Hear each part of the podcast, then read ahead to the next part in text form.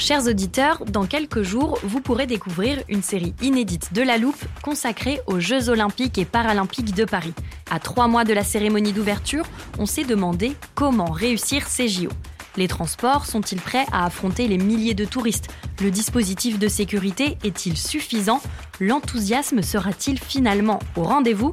Pour répondre, on plonge durant cinq épisodes dans les archives des éditions précédentes, accompagnés des journalistes de l'Express. C'est à retrouver à partir du 13 mai sur toutes les plateformes d'écoute. Hiring for your small business? If you're not looking for professionals on LinkedIn, you're looking in the wrong place. That's like looking for your car keys in a fish tank. LinkedIn helps you hire professionals you can't find anywhere else, even those who aren't actively searching for a new job but might be open to the perfect role. In a given month, over 70% of LinkedIn users don't even visit other leading job sites. So start looking in the right place. With LinkedIn, you can hire professionals like a professional. Post your free job on linkedin.com slash people today.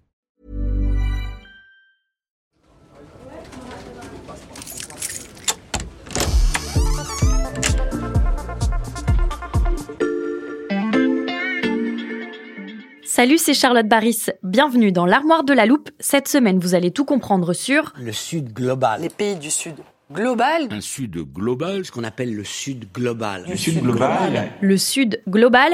On va parler géographie et diplomatie. Alors j'ai fait appel à Charles Aquet, chef du service Monde de l'Express. Salut Charles. Salut Charlotte. Le Sud global, où est-ce qu'on le situe sur une carte? Ben, En fait, c'est pas très facile à, à situer sur une carte. On peut pas. Ça correspond pas à une zone. Ça correspond pas à une force politique propre. Mhm. En fait, il y a même pas de, de vraie définition. C'est une notion qui concerne principalement les pays dits du Sud, ceux qu'on appelait avant les pays émergents. Mhm. Le Sud global, ça regroupe des pays qui ne se reconnaissent pas forcément dans le monde un peu bipolaire qui se constitue, c'est-à-dire la, la rivalité entre les États-Unis et la Chine. Mhm. Là-dedans, tu peux retrouver des pays comme l'Inde, comme le Brésil, comme l'Arabie saoudite, comme la Turquie aussi, certains pays d'Afrique subsaharienne. Pour eux, il n'y a pas forcément cette rivalité entre le bien, les démocraties occidentales, qui font face au mal et au totalitarisme, notamment chinois. Mhm. Pour eux, c'est pas vraiment ça. On peut dire quand même qu'ils partagent une sorte de d'éthos commun, qui est une certaine défiance vis-à-vis de l'Occident. C'est un peu leur seul point commun, parce que sinon, c'est un ensemble qui est vraiment, vraiment très hétérogène. Ce Sud global, ça peut faire penser à un autre concept, celui des pays non alignés pendant la guerre froide? Oui, c'est vrai. Ils sont un peu les héritiers de, de ce mouvement. Mhm. Simplement, les, les non-alignés, ils ne voulaient pas vraiment choisir leur camp. Aujourd'hui, les pays du Sud global, c'est un petit peu différent. Ils veulent plutôt avoir les bénéfices Mhm. des deux camps. Mais en fait, ils ont conscience de leur importance croissante. Et ils ont conscience qu'ils jouent un rôle géopolitique bien plus affirmé qu'auparavant. Et ils sont prêts à faire valoir leurs intérêts et à les monnayer. Et, et ça, Charles, on le voit notamment depuis le début de la guerre en Ukraine.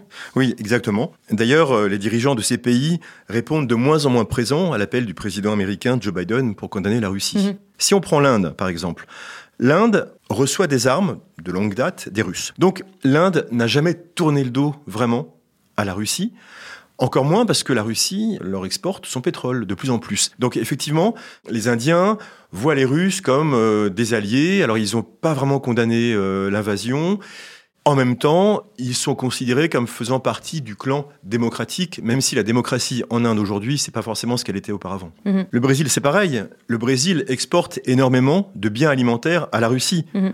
En plus, il y a un certain mouvement euh, euh, anti-américain euh, au Brésil, de la part de l'ancien président Bolsonaro, comme de Lula.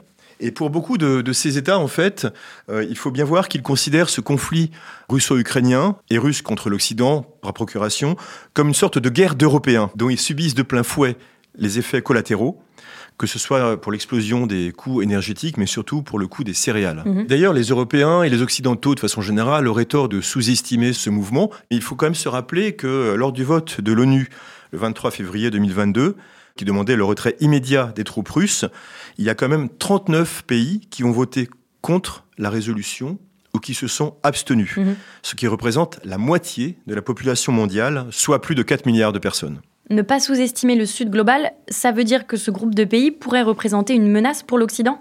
C'est pas vraiment une menace, mais plutôt une remise en cause. Et c'est vrai que cette évolution permet de comprendre que le monde a vraiment changé. Mhm. Ça ne veut pas dire qu'ils sont anti-démocratie. Mais c'est vrai que hum, les Occidentaux ont un peu tendance à leur demander toujours euh, de se rallier à eux, de voter pour ce qu'ils estiment être le bien.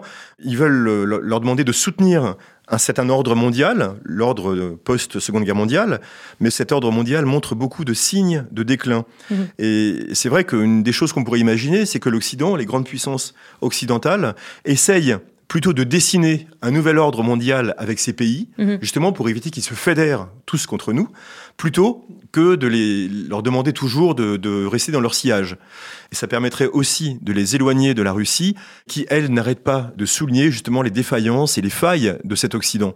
Et ça marche un petit peu avec certains de ces pays d'ailleurs. L'attitude des pays du Sud global qui montre que le monde a changé, c'était très clair. Merci Charles. Merci Charlotte. Voilà, je peux refermer l'armoire. Maintenant, vous êtes capable d'expliquer ce qu'est le Sud global. Et si vous voulez en savoir plus, on vous a préparé une liste d'épisodes de La Loupe et d'articles de l'Express qui traitent du sujet. Les liens sont à retrouver dans le descriptif de ce podcast. Bon week-end, profitez-en pour rattraper les épisodes que vous auriez manqués. Je vous dis à lundi pour passer un nouveau sujet à La Loupe.